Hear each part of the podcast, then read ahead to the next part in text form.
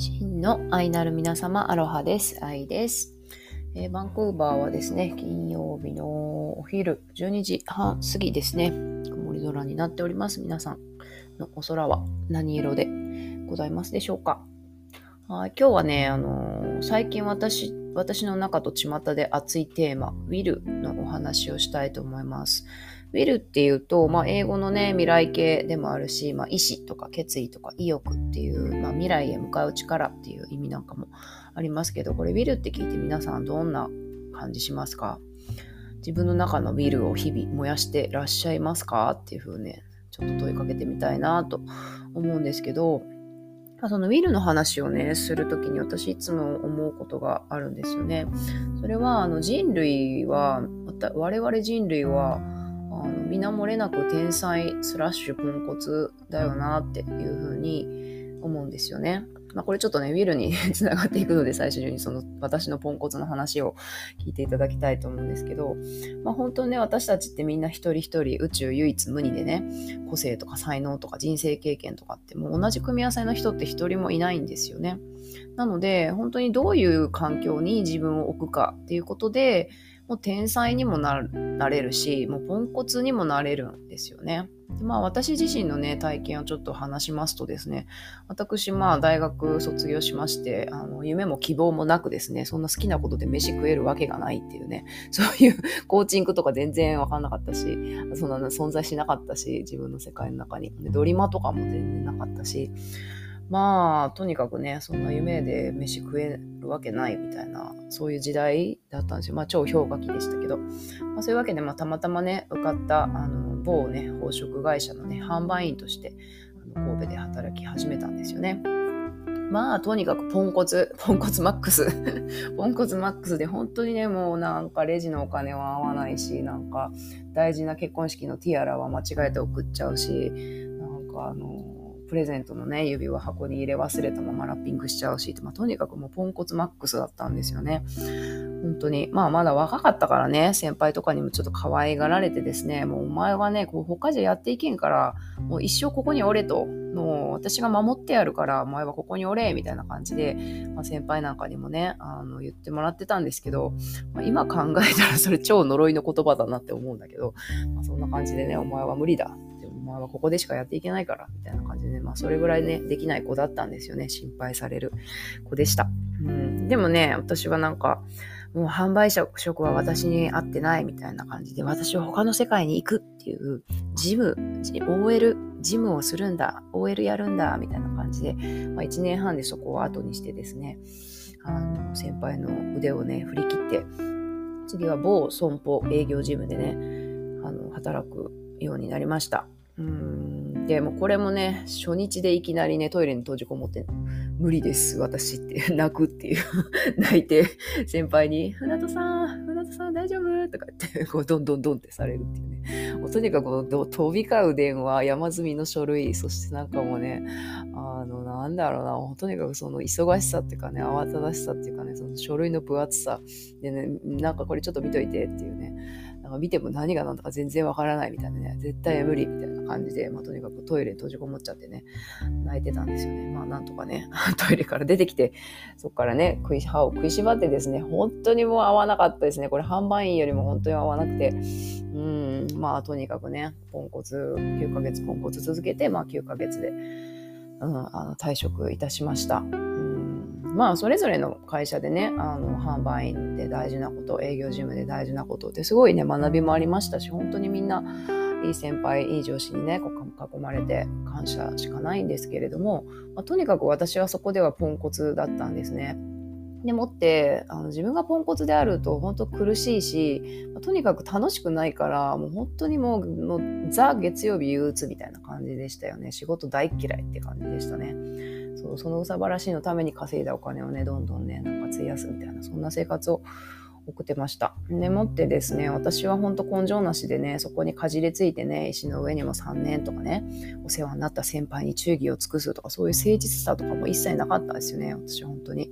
自分、自己中で。そう。でね、でも、だけど、まあ、ポンコツでそうやって不器用だったからこそ、たった一つね、できたことっていうことがあったんですね。それが、自分の心の声に従うっていうことだったんですね。もうとにかくもうそれしか生きる道がなかったっていう、それぐらい不器用で、ね、ポンコツだったんですね。もうポンコツってもう100回ぐらい言ってるけど、すでに。そう。で、まあね、それでもって心の声に従ったことで言葉の仕事、コピーライターっていうものを、まあ、学校行って勉強して学んで、あの、ポートフォリオ作って、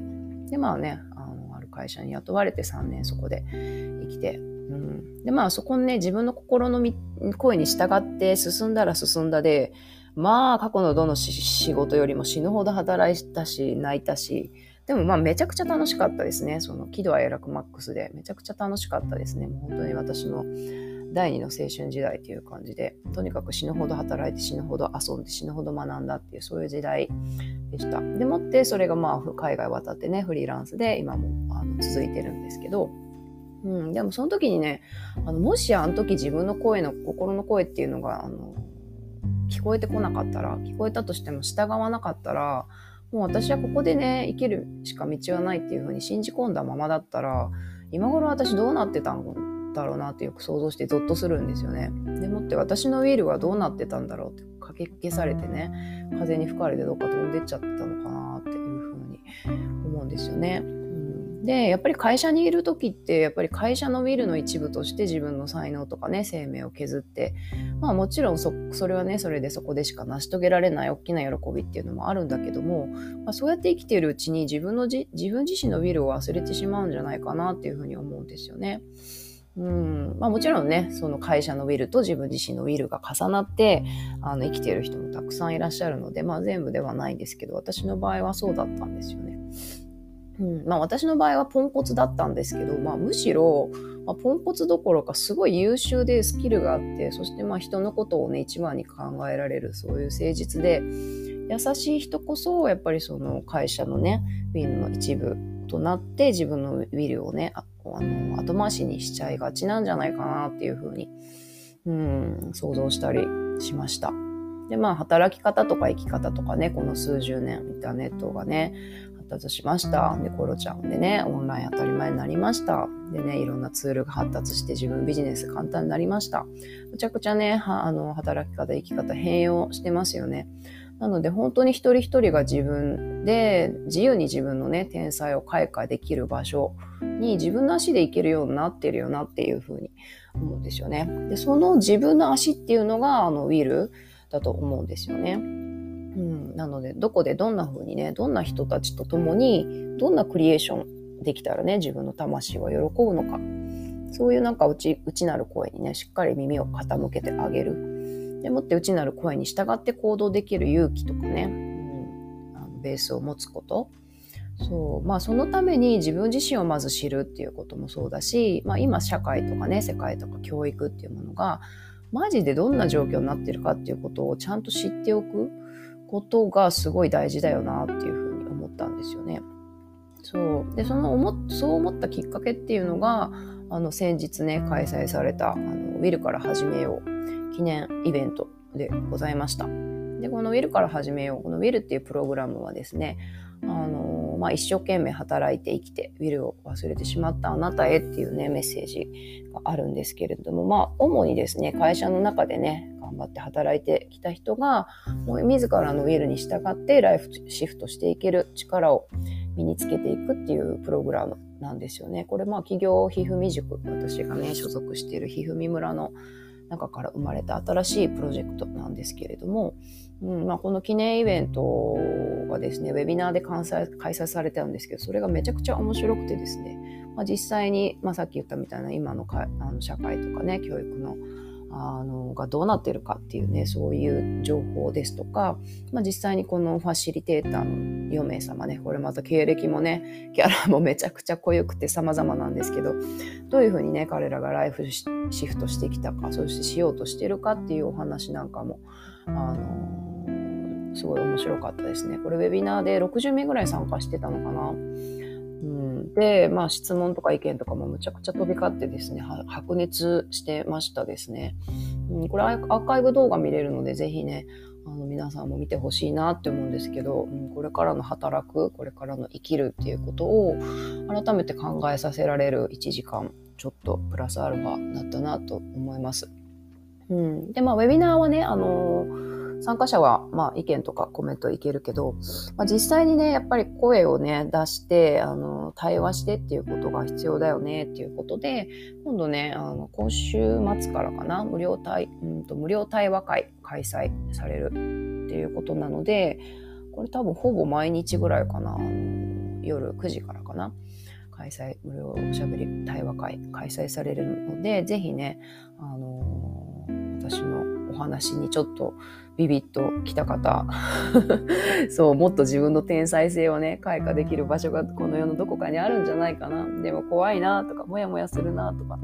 みんな実際ね会社辞めて脱サラしてフリーランスとかなってるけど本当どうやってそこまで行けたのとか。私にもそれができるのかなとか、うん。まあ、もちろんね会社は別に飛び出さなくても会社の中で自分のウィルをねあの発揮するっていう道もあるし、うん。まあ、自分のウィルと向き合いたい方どんな方でもねあのウェルカムでございますのでぜひこの対話会もね遊びに行ってほしいなっていうふうに思います。詳細は、えーと、この音声配信のね説明欄に貼っときますね。そう、まあ、ウィル、今私の中で熱い言葉なんですけど、私はこういうふうに生きるんだっていうね、そういう意志っていうものが意志とか意欲ですよね。欲望、欲望っていうか うん、意欲、意志。まあそういうね、私はこう生きるっていうそういう思いがね、その望む未来へと踏み出す力に本当になるなっていうふうに思います。そしてもう私たち一人一人が天才でいられる場所に運んでくれるなっていうふうに思っておりますので、ぜひぜひ皆さんね、あの私の面白い仲間、がね、に直接会える機会なので、ぜひ対話会参加してほしいなって思います。まあ私も天才、じゃあ今私天才かって言ったらまあ全然ね、ポンコツ風味もね、あるんですけど、でもまあ心喜ぶことしかしてないので、あの時本当に自分のウィルに従って動いてよかったなっていうふうに思います。本当に怖いしね、ドキドキするし、もしかしてお先真っ暗なんじゃないかっていうふうに思うんですよね、飛び出す時は。うん、でも本当自分の私は思うんですけど自分の心に従って動いた人を宇宙はねまた宇宙とか言ってるんですけど、まあ、でもねこれ絶対的真理ですよ。自分の心に従って生きる人を宇宙は100%応援してくれます。だから絶対大丈夫。絶対大丈夫です。はい。あの道端で死ぬことはないしその心で従って踏み出したとしたらもう少なくとも今よりね不幸になること今より苦しくなることっていうのはねないと断言したいと